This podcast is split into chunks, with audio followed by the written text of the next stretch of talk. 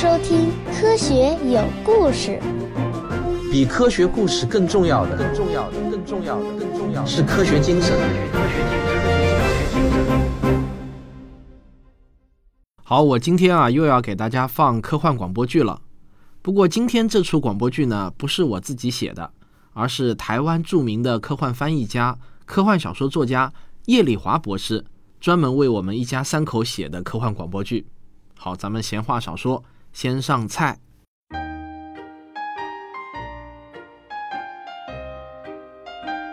科幻广播剧《生日礼物》，作者叶礼华，演播汪杰一家，医生唐卓。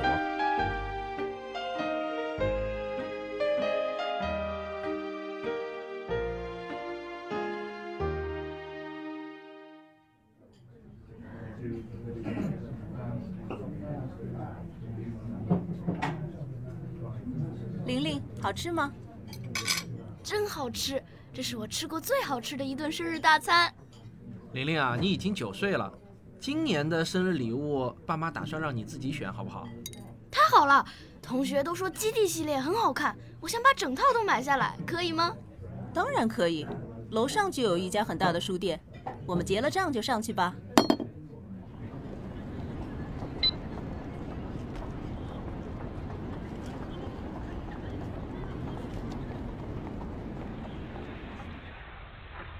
爸爸，我可不可以多买一本书？就是这本。我看看，《神奇的量子世界》。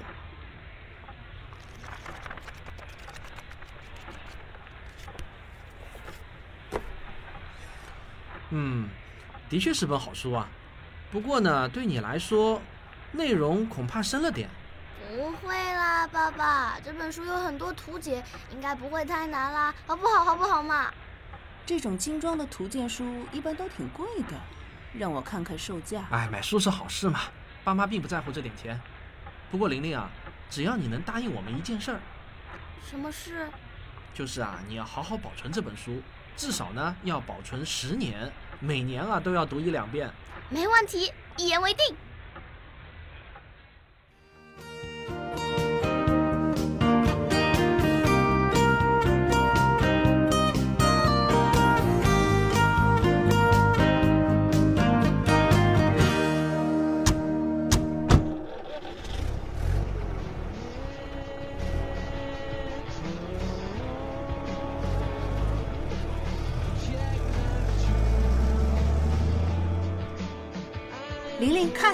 好漂亮的风景哦！咦，玲玲，玲玲，睡着了吗？没睡，这本书太有趣了，我没心情看风景。开了那么远的山路，好不容易来到大自然的怀抱，结果啊，你一直躲在后座看书。是啊，早知道你没心情郊游，刚才直接回家就行了。哈哈，今天是玲玲的生日，她想做什么都好。玲玲啊，说说你从这本书中学到了些什么呢？学到的可多了。不过我觉得最有趣的是关于一只猫的实验。这又不是生物学，怎么会拿猫来做实验？我猜玲玲啊说的一定是薛定谔的猫，对不对啊？对。哈哈，我就知道，那是一位名叫薛定谔的物理学家提出来的一个思想实验。实验？不是要动手做的吗？怎么能光凭想象呢？你误会了，所谓的思想实验啊，本质上呢是一种逻辑推论。并不需要真正的动手操作的。是啊，如果真有人做这样的实验，爱猫人士一定会严正抗议的。因为猫会受伤吗？何止受伤，实验结束的时候，那只猫活着的机会只有二分之一。太残忍了，还好只是想象而已。爸，我其实还没看得很懂，可不可以和你讨论一下？当然可以，不过前面山路不太好开，等一会儿吧。玲玲，你能不能先跟妈妈说说，这到底是怎么样的一个实验？很简单，抓一只猫来关在箱子里，里头还有一个毒气瓶，毒气瓶的开口连接到一个特殊的量子开关。一个钟头之后，因为量子的作用，那个开关可能会打开，也可能不会，机会刚好是一半一半。怪不得你说实验结束的时候，那只猫只有一半的机会还活着。没错。可是薛定谔斩钉截铁地说，即使实验结束了，只要他不打开箱子，这只猫就会暂时处在一种半死半活的状态。玲玲，你用错成语了，应该是半死不活才对。书上明明是这么写的，你看，半死半活。你还是乖乖坐在后座吧，别妨碍你爸开车。好吧。虽然书上说半死半活，但我猜。还是跟半死不活的意思差不多吧，我也这么想。所以等到薛定谔终于打开了箱子的时候，如果剩下的半条猫命也飞走了，箱子里就会是一只如假包换的死猫，挺有道理的。可是另外还有一半机会，薛定谔会看到那只猫在箱子里活蹦乱跳，这又该怎么解释呢？难道是原来已经死了一半的猫又奇迹般的康复了？我觉得这完全说不通。其实，就连科学家都觉得说不通。直到很久以后，有人提出一个宇宙会分裂的理论，才总算把这只猫的实验做了一个完美的解释。宇宙会分裂，这又是什么意思？这个嘛，书上虽然举了几个例子，我却一个也看不懂。爸，小小一只猫怎么有那么大的本事，能让整个宇宙都分裂呢？哈哈，这个其实呢，直到目前为止。谁也不知道真正的原因，但是据说啊，只有这么想，才能合理的解释薛定谔发明的那个实验。可是，当宇宙分裂成两个之后，薛定谔会在哪一个宇宙呢？是活猫的那个宇宙，还是死猫的那个？其实应该说，薛定谔自己也分裂成了两个人，一个呢是活在活猫的宇宙，另一个啊他就活在了死猫的宇宙了。那么，到底哪一个才是真正的薛定谔呢？哎，这两个都是真的，只不过啊，他们永远不会知道对方的存在，所以呢，他们俩人啊，都以为自己是唯一。啊，糟了！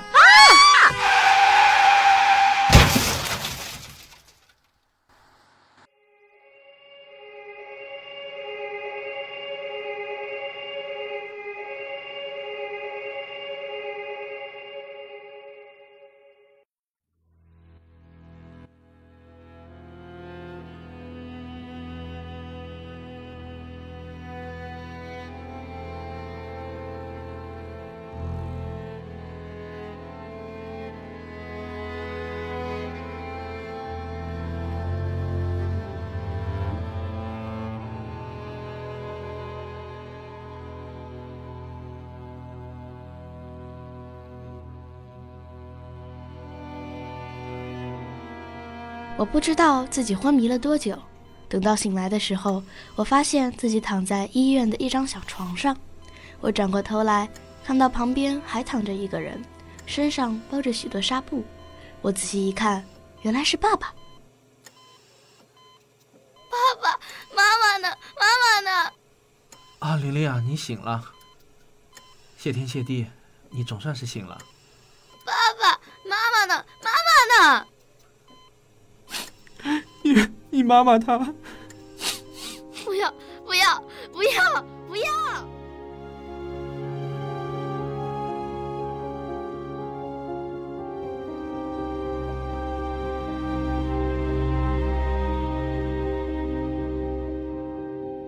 我很快明白了是怎么回事，紧紧抱着爸爸放声大哭，不知道哭了多久，才不知不觉进入了梦乡。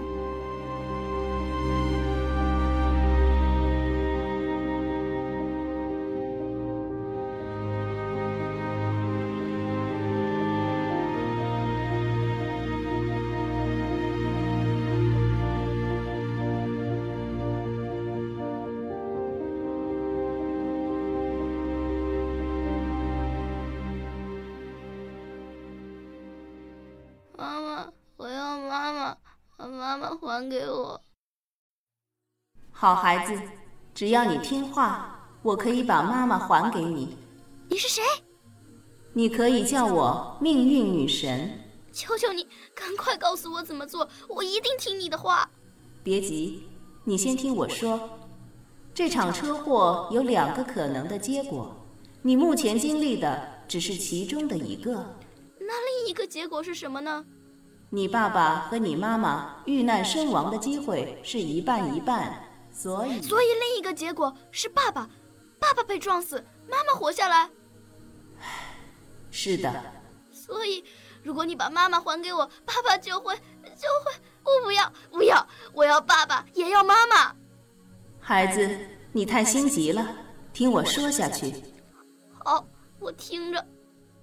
我说你爸爸和妈妈遇难的机会各有一半，其实只是一种比喻。真正的情形是，在车祸发生的那一瞬间，宇宙分裂成了两个，一个是你妈妈去世，爸爸留下来，而另一个刚好相反，活下来的是你妈妈。难道没有第三个宇宙让他们两个人都活下来吗？这种机会等于零。所以并没有这样的宇宙。同样的道理，你父母双亡的宇宙也并不存在。所以你只有两个选择。你的意思是，我只能从这两个宇宙中选一个？这么说并不算错。不过，其实是随着宇宙的分裂，你自己也分裂成两个人。其中一个在你爸爸活着的宇宙，也就是现在这个你。而在另一个你妈妈活着的宇宙，那里还有另一个你，只不过你们都不知道对方的存在。你的意思是我可以选择去另一个宇宙？应该说，你可以选择和另一个宇宙的你互相交换，只要另外的那个你也同时这么做。可是我们交换之后又有什么好处呢？至少你可以再见到妈妈。他也可以再见到爸爸。我们还能换回来吗？当然可以。我刚才说了，只要你和他同时做出这样的选择，他会跟我这么有默契吗？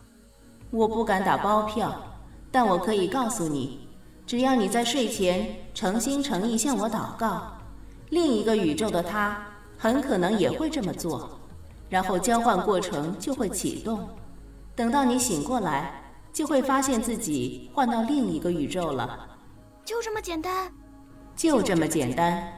不过你的祷告一定要很虔诚，否则我可能听不到。我一定会非常虔诚地向你祷告。对了，你刚才说你叫命运女神是吗？其实机遇女神才是我真正的名字，不过人们经常叫错，我也就懒得更正了。不管你是什么女神，总之你一定要说话算话。我一面说，一面蹑手蹑脚爬下床，然后跪在床边开始祷告。不知道过了多久，我觉得又困又累，实在撑不住了，才又爬上床，合起了眼睛。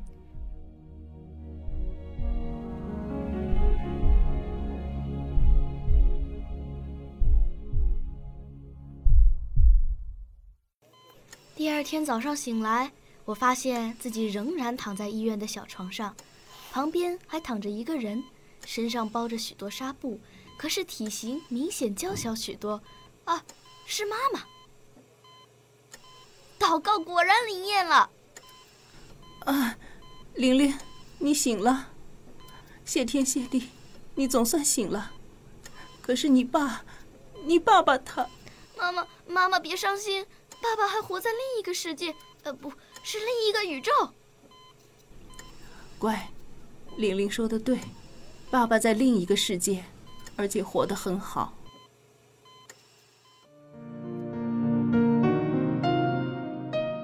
从此以后，每天晚上我都瞒着爸爸妈妈偷偷祷告。到了第二天早上，我就会在另一个宇宙醒过来。习惯了这样的日子之后，我几乎不觉得失去了什么。不，至少失去了一件事，那就是我们一家三口再也没有聚在一起的机会了。还有，我不能把真相告诉爸妈，这也算是一个遗憾。想当初第一次来到妈妈的宇宙，我差点说溜了嘴。妈妈别伤心，爸爸还活在另一个世界。当天晚上，女神就来严厉警告我，万万不可泄露天机，否则她就再也不帮我了。时间过得真快，不知不觉就这么过了一年，眼看我要满十岁了。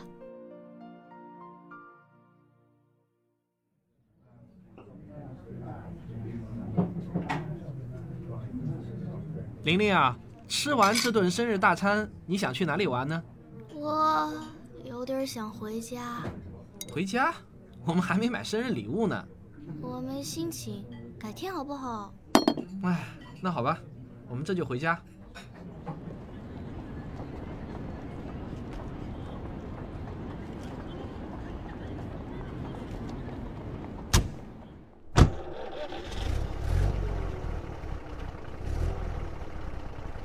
玲玲啊，我知道你今天心里不好过，没关系，爸爸忽然想到，我可以给你一个惊喜。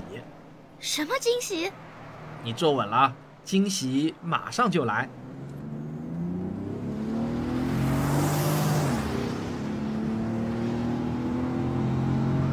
爸，你开的太快了，不开快点没法给你惊喜啊！爸爸，慢点，前面是十字路口。哎，别吵别吵，给我乖乖的坐着。啊，红灯啊，危险，快停车！坐好，你马上就要见到你妈妈了。啊！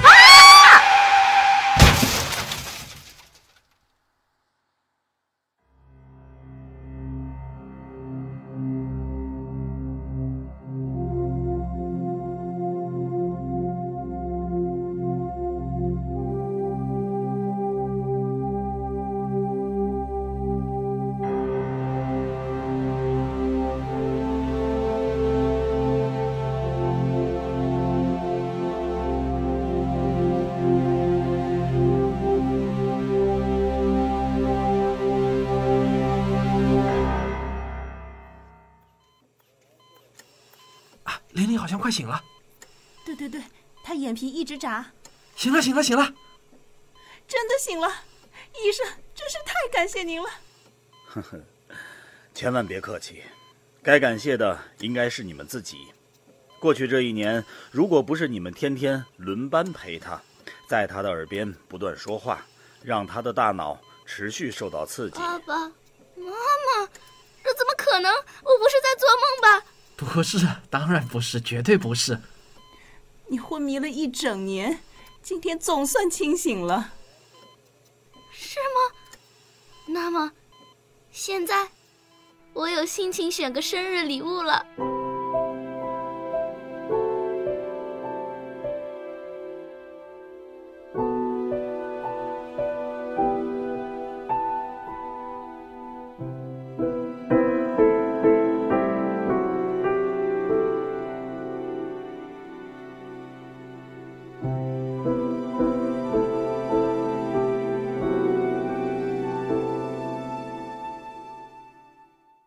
呃，认识叶丽华老师啊，是我人生中的一件幸事。虽然呢，我俩相差有十六岁之多，但是呢，我们一见如故，三观相投。叶老师用这样一个故事，把薛定谔的猫和平行宇宙的概念展现得如此生动，真是让我感觉构思精巧。结尾的神转折，更是把一个我原本认为是奇幻的故事，给完美的圆了回来。我觉得呢，这就像是一个教科书式的科幻短篇小说，可以在讲课的时候当范文用。叶老师送我的这个礼物呢，我觉得很特别。我本来是想代表全家在此表示感谢的，可是呢，我女儿小田园和孩子他妈都说啊，一定要亲口表示一下感谢。虽然哈，当着大家的面这样在节目中公开表示感谢，不免呢有一些秀恩爱的嫌疑啊，或许呢会让某些听众感到肉麻，但是呢，我也管不了这么多了。来，下面有请喜马拉雅小田园讲科学童话的主播小田园发言。非常感谢叶丽华老师送给我们这部广播剧，这是我第一次跟爸爸和妈妈一起录广播剧，感觉跟自己一个人录节目有很多不一样，有许多互动，所以录的时候更容易带入感情。录完之后，大家对我的评价似乎都很不错，让我挺惊讶的。能体验一把当声优的感觉很有趣，再次向叶老师说声谢谢。感谢叶丽华老师送给我们这样一个有趣的小故事。嗯，不仅是用一种生动的方式来解释了薛定谔的猫这个有趣的思想实验，还有平行宇宙这个神奇的理论，而且这个故事有很强的代入感。把我们和女儿之间那种浓浓的亲情也表达了出来。所以我们在录音的时候，感情都是非常投入的，几乎一遍就录成功了。我们自己听着都很感动。嗯，谢谢叶老师送给我们的这份特别的礼物。今天啊，我还想向叶老师再约个稿。嗯，等我家二宝长大以后，您能不能再为我们一家四口写一个小故事呢？拜托了，拜托了。好，最后呢，要推荐一下叶老师的个人电台，叫科科创意研究室。一个科表示科学，一个科表示科幻，就是科学与科幻创意研究室。科科创意研究室，当然也别忘了去听我女儿小田园的个人专辑《小田园讲科学童话》。感谢大家的收听，我们下期再见。